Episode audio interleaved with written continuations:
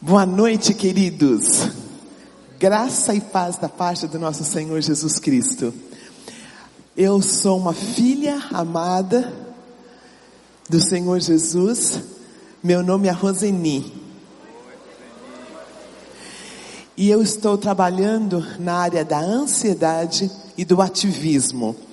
E como é bom estar em família. Tem coisa mais gostosa que chegar na casa de um irmão querido, de uma família querida. É assim que eu me sinto.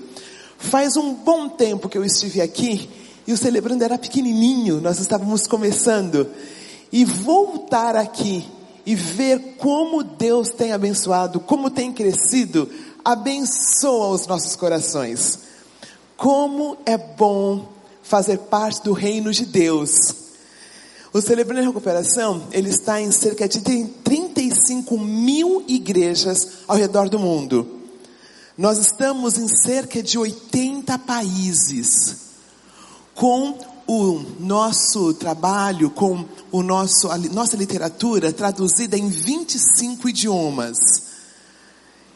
Eu costumo dizer que, na verdade, o que está acontecendo é que o Evangelho do nosso Senhor Jesus Cristo está sendo, ah, voltou às suas origens. Lá em Atos, lembra-se, quando 3 mil se converteu, depois mais 5 mil se converteram, não tinha líderes formados em faculdades teológicas. Não tínhamos ah, todas as, as várias teologias. As pessoas conheciam a Jesus, se apaixonavam por Ele e em pequenos grupos se reuniam ao redor da mesa para falar sobre Jesus e para falar sobre elas mesmas. E elas não tinham a necessidade de esconder quem elas eram. Elas não tinham necessidade de não falar quem elas eram. Então, eu vejo como o CR trazendo de volta esse evangelho em que aqui em cima, queridos, quem sobe aqui não tem noção de que é um palco, mas nós entendemos que é um altar. Então, não é um jogo de quem sabe mais, mas é um jogo de quem se submete mais à vontade do Senhor. E finalmente estamos entendendo que a vida emocional faz parte da vida espiritual. Então, quando eu vejo uma comunidade como essa, como eu vejo um grupo como este, de celebrantes, de pessoas que querem conhecer o celebrando, meu coração fica tão feliz, porque na verdade não é um programa, é uma pessoa. O CR não fala de um programa, não é uma seita, igual é a Moe. Quando eu trouxe, quando eu falei do celebrando na minha comunidade, meu pastor falou, que, que negócio é esse?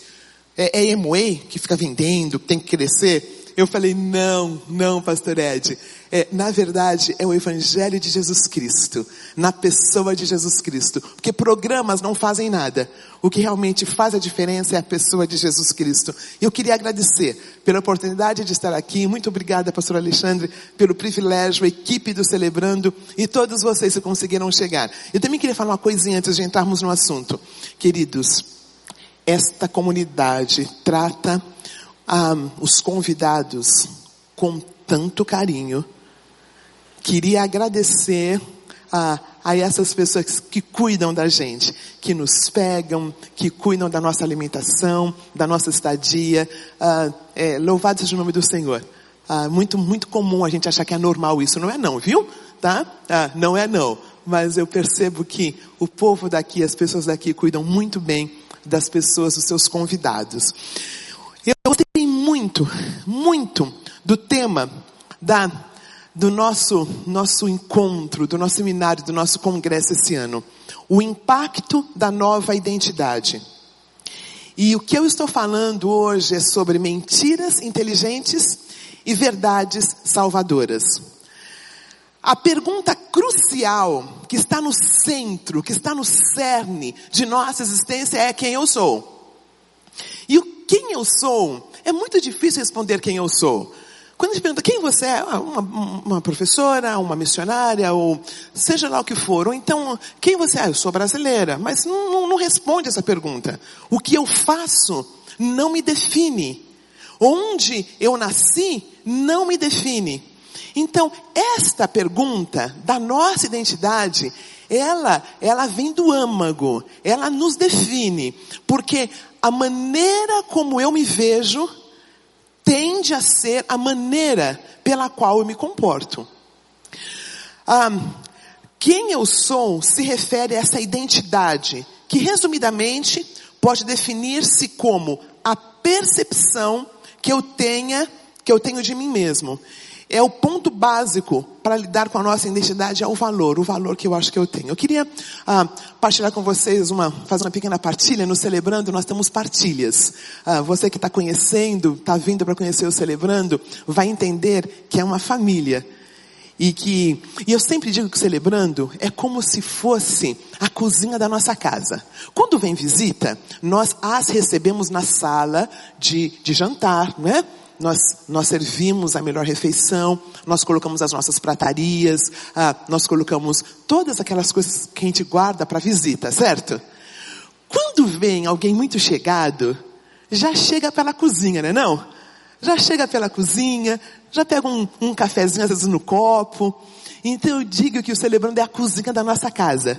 Aquele lugar de intimidade, aquele lugar que a gente pode falar da gente sem medo, dentro das cinco diretrizes que são tão importantes. Então, vou fazer uma pequena partilha. Eu nasci num lar disfuncional. Meu pai saiu de casa quando eu tinha por volta de cinco aninhos. E minha mãe, uma serva de Deus, uma mulher, uma mulher, uma serva de Deus. Ela falava assim, Roseni, olha, você, é, nós não somos ricos, você é gordinha, então é tua responsabilidade fazer amizade com o outro. Você não espera que as pessoas vão chegar até você. E filha, assim, ó, nós somos, assim, você é negra. E eu, na minha inocência, pensei, então deve ser muito ruim. Então deve ser muito ruim, porque eu tenho que ganhar a atenção das pessoas ah, sendo atenciosa, sendo simpática. Ah, o fato de eu nunca ter entendido como pequena que as pessoas com a cutis negra e cabelos maravilhosos afros são filhos e filhas amadas de Deus, fez muita diferença na minha caminhada. Mesmo porque ah, meus pais, mesmo separados, me colocaram nas melhores escolas. E as melhores escolas, há um tempo atrás, só tinham pessoas branquinhas, loirinhas. E eu, normalmente, era a única negra. E minha mãe também queria, que eu aprendesse inglês. E aí eu não tinha habilidade, não não em termos de, de língua, mas não tinha habilidade social para aprender. Então, ela limpava a casa da pessoa para que eu pudesse, tivesse aulas de inglês. E eu não conseguia aprender a, ben, aprender, aprender a bendita língua. Aí, o, o rapaz, o senhor que cuidava, eh, que dava aula, falou, olha, dona Del, ela tem muita dificuldade com a língua. Eu queria que ela aprendesse espanhol. Espanhol é mais fácil. Minha mãe, muito simples, olhou para ele e falou assim, não, filho, ela vai aprender inglês mesmo. Eu dou, dou, graças a Deus, porque eu ganhei uma, uma, bolsa de estudos depois, baseada no fato de eu falar inglês. E fiquei fora um tempão, porque minha mãe entendeu que eu precisava de aprender o tal do inglês. Mas eu estou dizendo isso, que a percepção que eu tinha de mim mesmo não era a percepção de uma filha amada de Deus por causa do status socioeconômico, pelo fato de meu pai ter saído de casa, pelo fato de ser negra, e que Deus tem feito através desse, através do Evangelho de Cristo, através do celebrando, tem dado de volta essa identidade. Dado de volta essa identidade. Os nossos valores, ah, o rumo de nossas vidas adultas está traçado por essa transferência de identidade e de destino, os quais recebemos durante o nosso crescimento nessa fase infantil. Quem falou isso foi o Craig Hill, um, um homem muito voltado a essa questão de identidade. Também, Deus atribuiu aos nossos cuidadores a tarefa de assegurar que a sua mensagem de identidade seja revelada. Em Efésios 6,12, vamos ler Efésios capítulo 6, versículo 12, a carta que Paulo escreveu a essa igreja. Ele fala sobre a batalha espiritual, sobre a luta espiritual. Efésios, capítulo 6, versículo 12. Vamos ler, fala assim. Vamos ler o texto todo. Vamos começar no versículo 10. Finalmente, fortaleçam-se no Senhor e no seu forte poder. Vistam toda a armadura de Deus para poderem ficar firmes contra as ciladas do diabo. Pois a nossa luta não é contra seres humanos, mas contra os poderes e autoridades, contra os dominadores deste mundo de trevas, contra as forças espirituais do mal nas regiões celestes. É, no caminho para cá, estava tá o pastor, o pastor Alexandre, o pastor Ville, e nós estamos falando sobre essa questão da cilada. Cilada, ele não chega com a mentira inteira, ele chega com um pouquinho de verdade. Chega um pouquinho de verdade. Quando os nossos pais, ah, quando os nossos pais, os nossos cuidadores, não precisa ser o pai e a mãe, pode ser aquele que cuida desse filho. A criança vai pegando algumas ideias de quem ela é. Por exemplo, minha mãe, essa serva de Deus, ela falou assim, filha, antes de dormir tem um exercício que você tem que fazer. Eu falei, o que, que é? Você pega o seu dedinho e passa no seu nariz. Toda noite antes de dormir. Estão entendendo, né? O que que eu aprendi? Nariz chato não é, nariz chato não é cool, não é legal. Tem que ter um nariz fininho. Também eu aprendi que tinha que fazer uns negócios no cabelo para ficar assim lisinho. O que foi transferido para mim? Que o ideal é ter cabelo liso e ter nariz fininho. Foi por maldade da minha mãe? Claro que não. Minha mãe queria que eu ficasse bem na sociedade mesmo porque ela me colocava em boas escolas, uma pessoa muito simples, que investiu em piano, investiu em inglês, em música, e eu pude mais adiante fazer tanta coisa com essa mãe querida que me amou, mas é o que ela tinha para dar. Ela sofreu as questões dela. Então, o que eu vejo aqui são essas celadas. Minha mãe me amou, mas essa questão de quem eu sou, do valor que eu tenho, não foi passado. Então, veja só, mais uma partilha. O que eu fiz durante a minha vida toda, então eu passei aqueles 15 anos nos Estados Unidos e eu me formei numa faculdade, eu me formei numa outra faculdade, aí eu comecei um mestrado e terminei, aí eu fiz um outro mestrado e terminei e comecei um doutorado. E na minha cabeça é assim, puxa, estou num lugar desses, escola ah, ah, tenho tempo integral, tudo pago, eu vou fazer tudo isto. Então, o que aconteceu? Ah, eu entendia que eu não podia, eu entendia que eu não podia ah, casar e morar lá. Porque muitas pessoas iam, ficavam lá e, e, e, e moravam lá. Então, eu entendia que eu, que eu devia, que eu devia ser, ah, que eu queria casar no Brasil, na verdade. Mas o que aconteceu nesse processo foi que ah, eu acabei casando.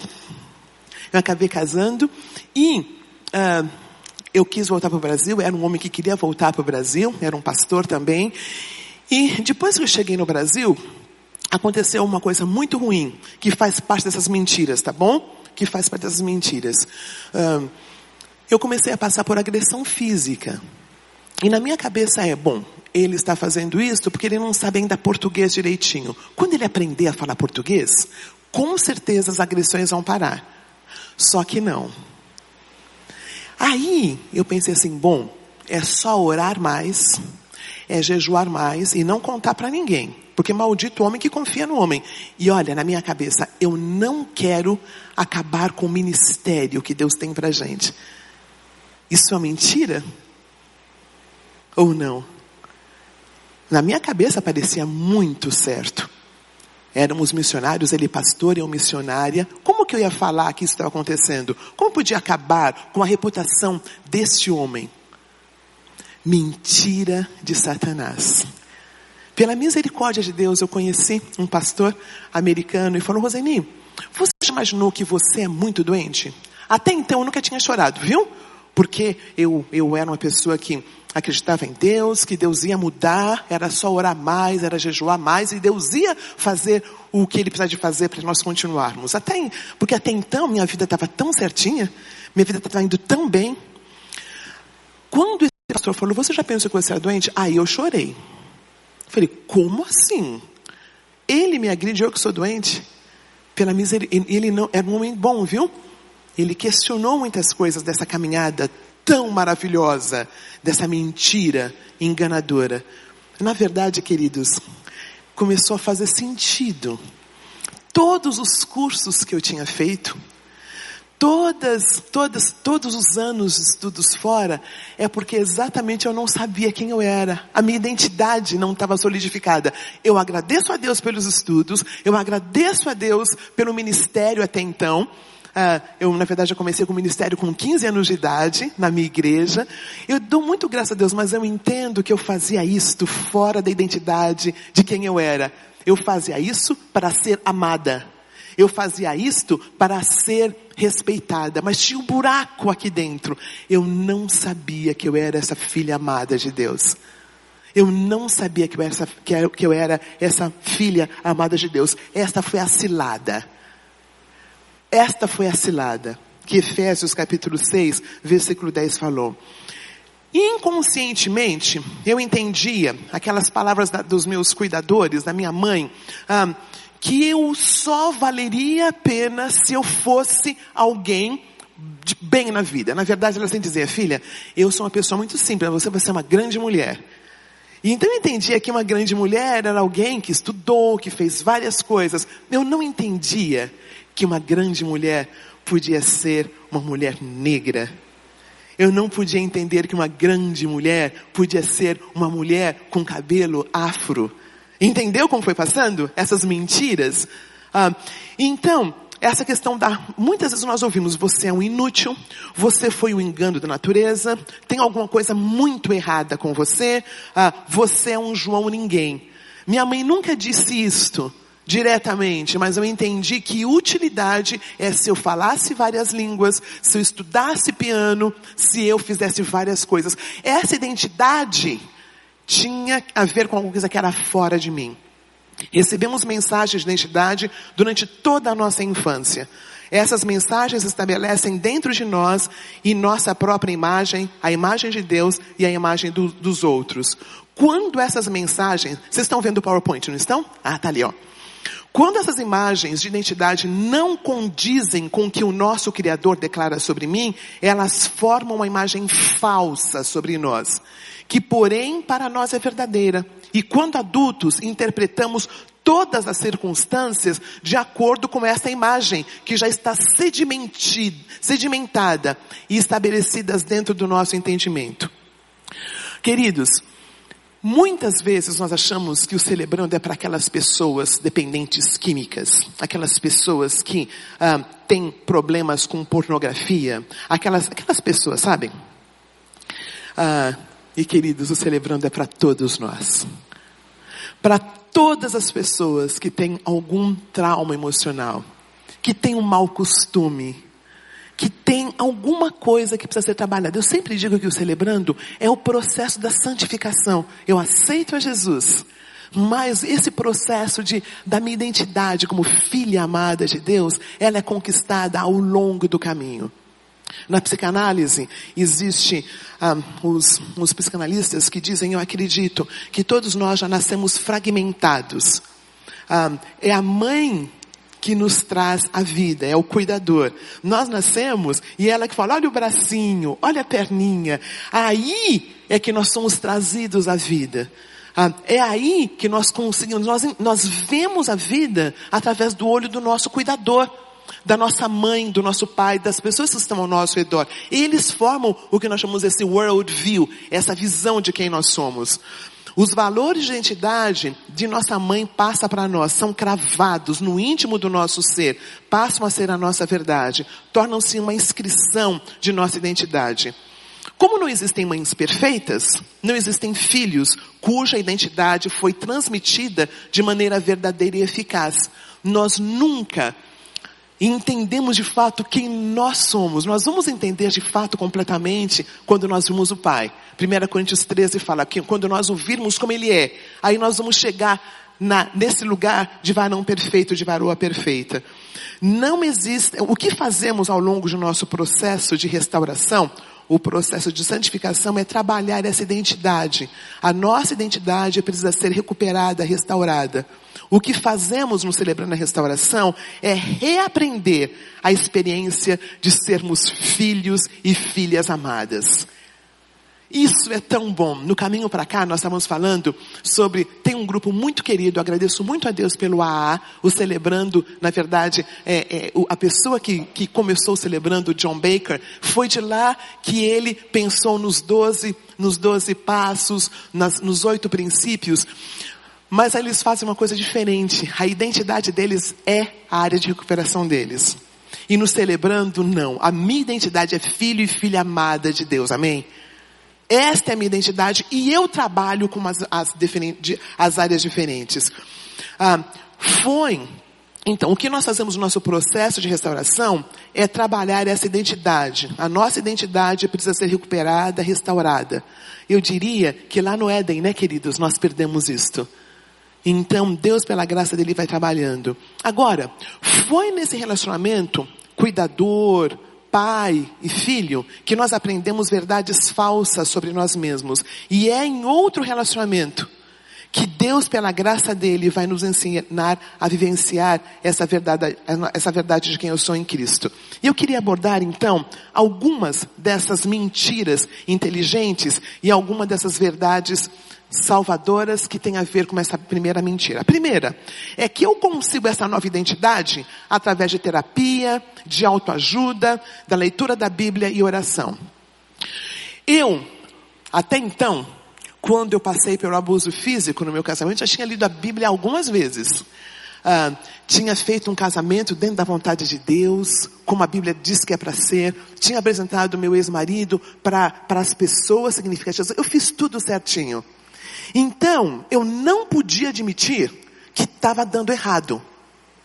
Então, o que eu fazia? Eu negava. Eu não podia falar a verdade para as pessoas.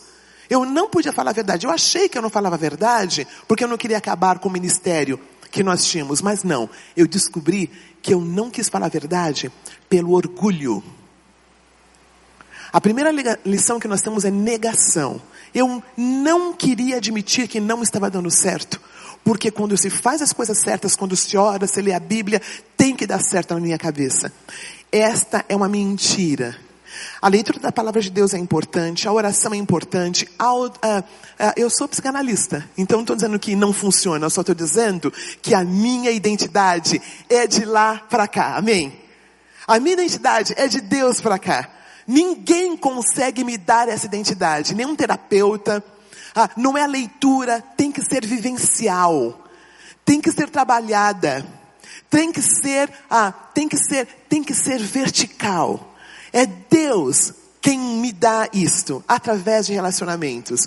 Então, a verdade salvadora é que essa identidade já foi conquistada na cruz do Calvário e nos é retransmitida através da aceitação de Jesus Cristo de Nazaré. A lição 3 é da entrega. Conhecer Jesus como nosso suficiente Salvador. Está ali o potencial, está ali a identidade. Um, ele nos dá de graça essa identidade. A mesma opera dentro, de dentro para fora, e não de fora para dentro. Não é auto ajuda com L. Perdão, não é auto ajuda com U, alto. É alto, alto ajuda, porque vem do céu. Segunda mentira inteligente. Uma vez que eu recebo essa nova identidade na minha conversão, eu não preciso fazer nada.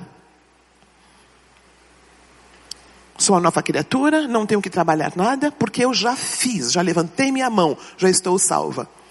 Esta é uma mentira inteligente, porque a verdade salvadora é que ah, o Senhor fala para nós trabalharmos a nossa salvação com temor e tremor.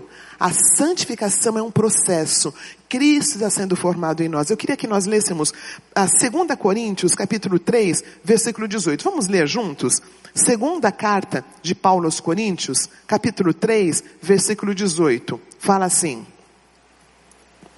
E todos nós, que com a face descoberta contemplamos a glória do Senhor, segundo a sua imagem, estamos sendo transformados com glória em glória, a qual vem do Senhor, que é o Espírito. Cristo está sendo formado em nós, queridos, um dia de cada vez. Um dia de cada vez eu entrego aquela área de recuperação. E Ele, pela Sua graça, vai trabalhando. Esta nova identidade, ela acontece, é num processo. A minha vida toda eu aprendi as mentiras de Satanás, eu vivia nelas. É aos poucos que Deus, pela Sua glória, vai mudando essas mentiras e colocando a verdade. É um trabalho de vida. E nós vamos terminar esse trabalho somente na presença do Senhor Jesus. Terceira mentira inteligente. Conforme eu vou desenvolvendo minha identidade, mais a imagem de Cristo, vou precisando menos do outro. Cheguei num ponto que eu não preciso ter mais padrinho. Cheguei num ponto em que eu não preciso ter mais madrinha, porque agora eu já estou muito bem na minha caminhada. Eu estou muito bem na minha caminhada.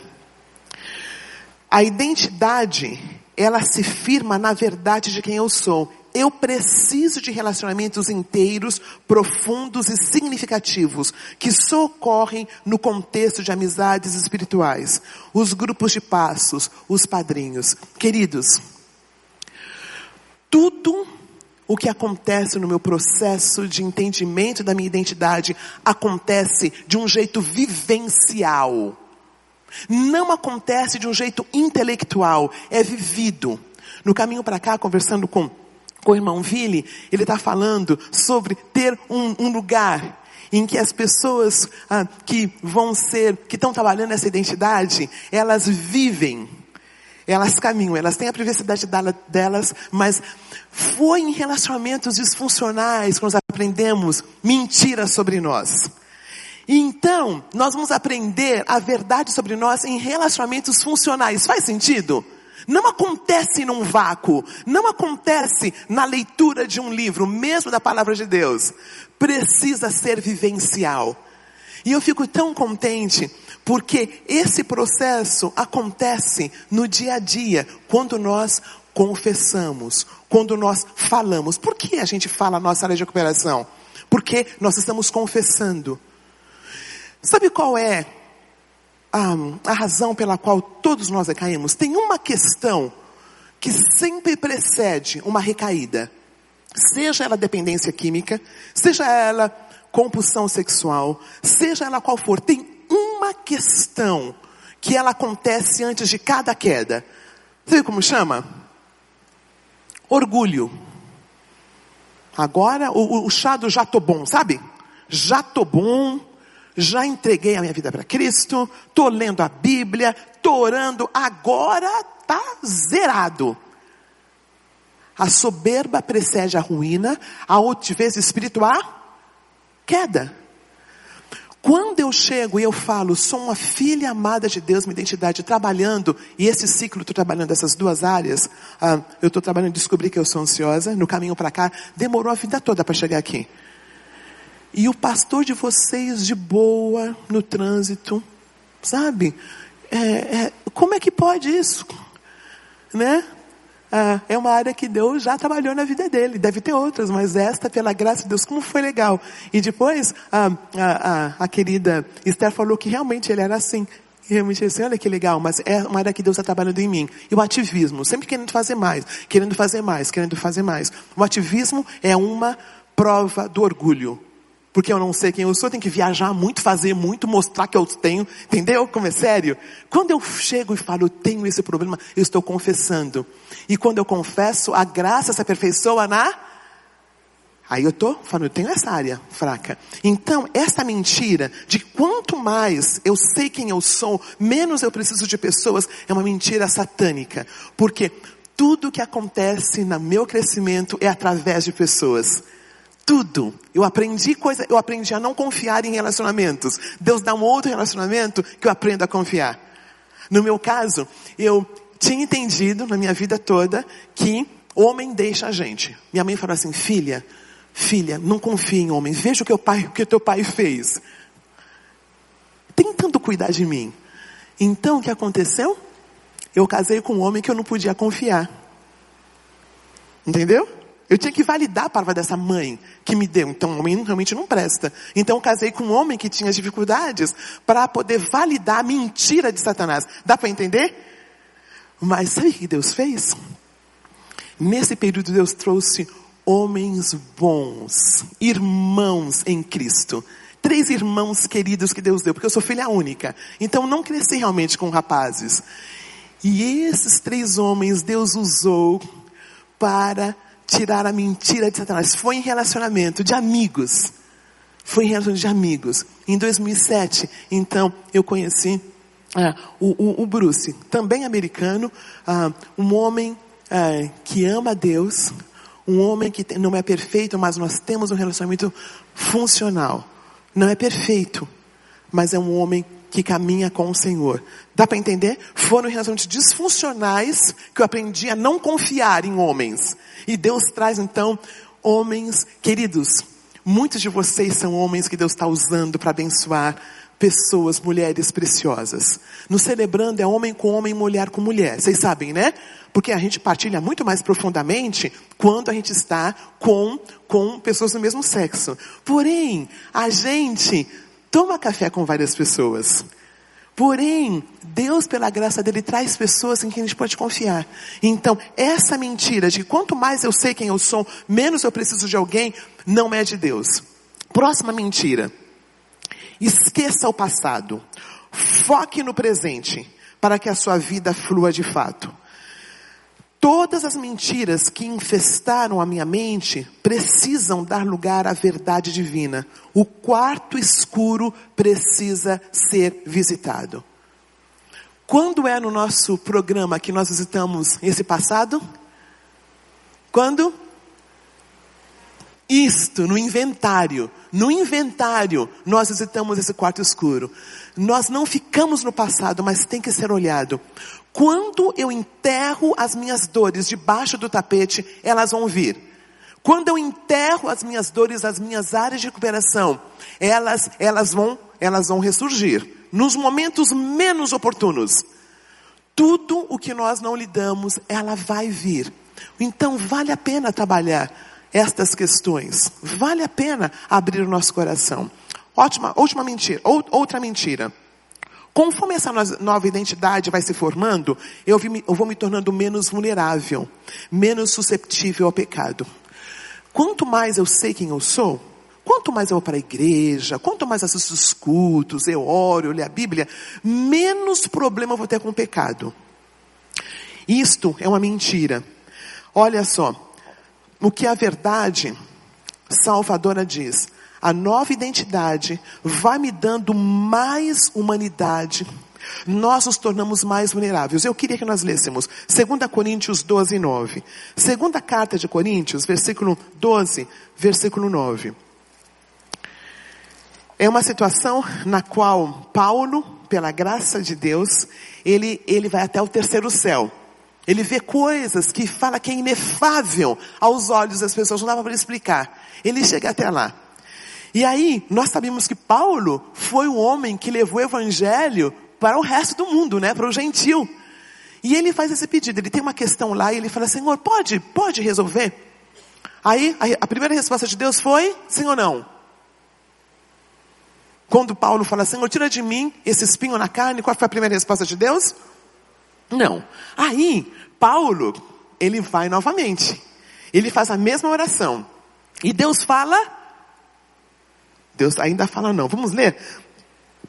Capítulo 12, versículo 9. Fala assim. 8. Três vezes roguei ao Senhor que tirasse de mim. Mas ele me disse, na terceira vez, a minha graça é suficiente para você, pois o meu poder se aperfeiçoa na fraqueza. Portanto, eu me gloriarei ainda mais alegremente em minhas fraquezas, para que o poder de Cristo repouse sobre mim. Porque o amor de. E aí ele continua falando, mas um pouquinho mais a gente vai assim, porque quando eu sou fraco, então eu sou. Queridos, não tem coisa mais gostosa do que caminhar com celebrando. Com celebrante. Sabe por quê? Muitas vezes, nós estamos com algumas pessoas e a gente coloca a nossa área, falamos uma situação, a pessoa nem está ouvindo o que a gente está falando, já está pensando no versículo bíblico para dar uma biblada na gente. Né? Nem nenhum, nem nos ouve. Um lugar em que a gente é ouvido. Um lugar que nós somos ouvidos e ninguém vem com fórmula mágica. Lê tal livro, faz tal coisa, vai em um lugar. Por quê? Quando nós conseguimos falar, nós organizamos muitas das nossas questões em nossa mente. Porque o fato de ser ouvido faz diferença na minha caminhada. Quanto mais eu reconheço quem eu sou, mais eu percebo as minhas áreas de recuperação e menos chato eu sou. Gente, crente que sabe tudo é muito chato, não é não? Ai, que chato conversar. Sabe de tudo. Já fui para tudo quanto é lugar, fala tudo quanto é língua, escreveu todos os livros. É chato.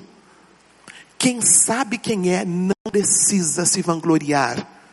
Não precisa dizer qual restaurante comeu. Se foi muito bom, pode dar um endereço para a gente, óbvio. Mas entende o que eu estou falando? Quando eu sei quem eu sou, eu não preciso de roupa de marca. Quando eu sei quem eu sou, eu não preciso ficar competindo. Quando eu sei quem eu sou, é gostoso estar com gente que sabe quem é. Porque não se importa de ir no banco de trás, não se importa de, de não ficar num hotel bom. Porque não é gostoso, Esther? Quem conhece essas pessoas são as secretárias de igreja, viu? Elas podem dar lição muito boa para a gente de caras que sabem que, que sabem que é, não se importa, e pessoas que, que, que não sabem que é, que tem, que exige e tudo mais. Quando eu sei quem eu sou, eu sou vulnerável. Eu consigo falar da minha área de recuperação sem ter que salvar o mundo todo. Jesus Cristo de Nazaré é o exemplo perfeito de saber quem ele era. Quantas vezes a gente vê ele correndo atrás de alguém? Eu fiquei, fiquei, fiquei pasmada quando eu li isso. Minha área de recuperação é o ativismo, certo? Aí eu, é, aí eu acordei com esse pensamento. Jesus Cristo não correu atrás de ninguém. Eu falei, mas é claro que correu. Filho de Deus? Claro que ele fez alguma coisa. Li de novo os evangelhos. Não tem um versículo. Jesus correndo atrás de ninguém, gente. Não tem um versículo de Jesus deixando de olhar os lírios do campo de Jesus deixando de olhar as flores. Jesus Cristo tinha uma vida, uma vida. Inclusive, quantos anos de ministério ele teve, queridos? Como assim? O Filho de Deus trabalhou em tempo integral três anos, pastor. Vile, três anos. Como assim? Foi. Gostava de ir em festa, olhava os lírios do campo, tinha uma vida, gente, esse negócio de nós acharmos que eu estou sofrendo para o Senhor, fazendo isso, aquilo, não, isso não tem nada a ver com Deus, tem a ver com o fato de eu não saber quem eu sou. Quando eu sei quem eu sou, não, esse fim de semana eu vou assistir, pode assistir coisa bonita aqui, pastor? Pode, né? Assistir um negócio lá, no teatro. Coisa, peça boa, viu gente?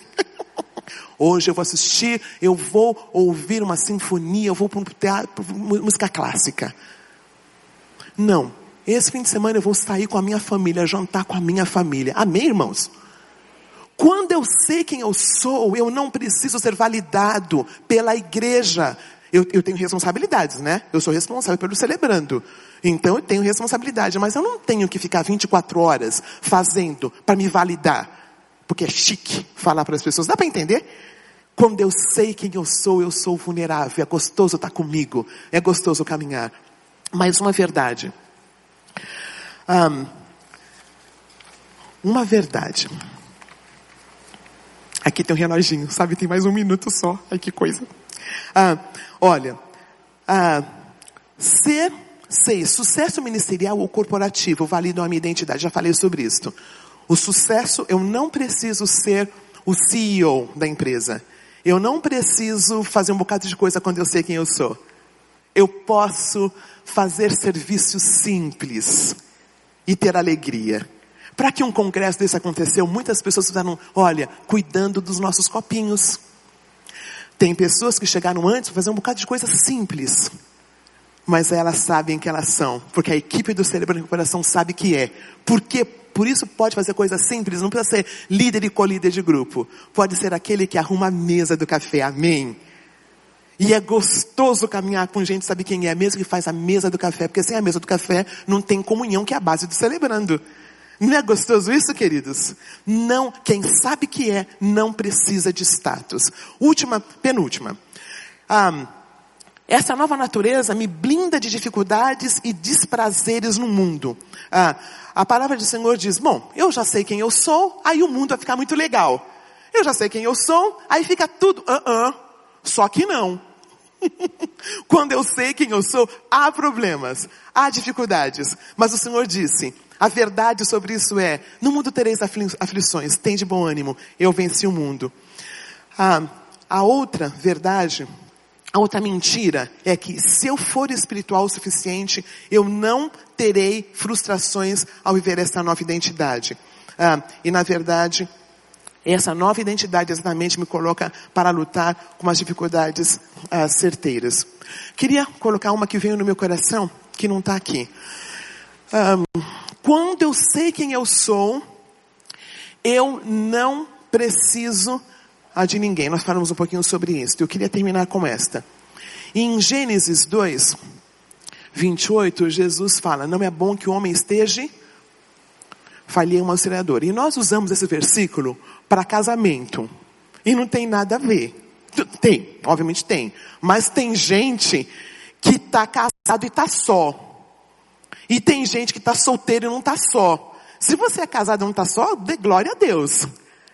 Mas estar com alguém, caminhando com alguém, com, foi Deus quem disse. Aí fiquei pensando, gente, quem é que vinha todo dia, no fim da tarde, caminhar com, com, com, com, uh, com Adão?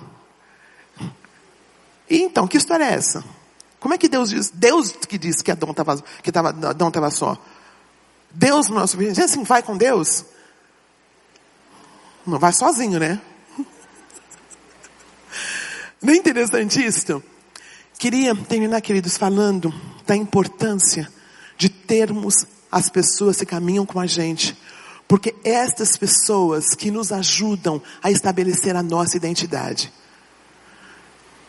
Não tem a ver com ser casado ou não. Mesmo porque uma das mentiras que eu tinha aqui é que se eu sei quem eu sou, estou dentro de um relacionamento. Não, não é. Paulo fala, se você está sozinho, consegue ficar sozinho, continua sozinho. E nós, uma mentira que nós usamos para os nossos, nossos, nosso povo, não, tem que estar tá casado. Tem que estar tá em relacionamento. No status tem que estar, tá, não tem não. Porque quando eu sei quem eu sou, eu posso, se eu preciso viver um celibato, eu vivo, vivo bem. Não estou sendo contra casamento não, tá? Só estou dizendo que tem uma pressão, uma mentira que diz que se eu sei quem eu sou, eu tenho que estar em relacionamento não é verdade. Eu queria terminar esse tempo, queria que nós orássemos, pedindo que Deus, pela graça dEle, nos ajudasse a entender essas verdades de Jesus Cristo. E que as mentiras de Satanás, elas saíssem. Que as mentiras que são colocadas no nosso coração, elas saíssem. Porque nosso Deus, Ele pode, pela graça dEle, através de relacionamentos, nos dar essa identidade. Vamos orar, queridos.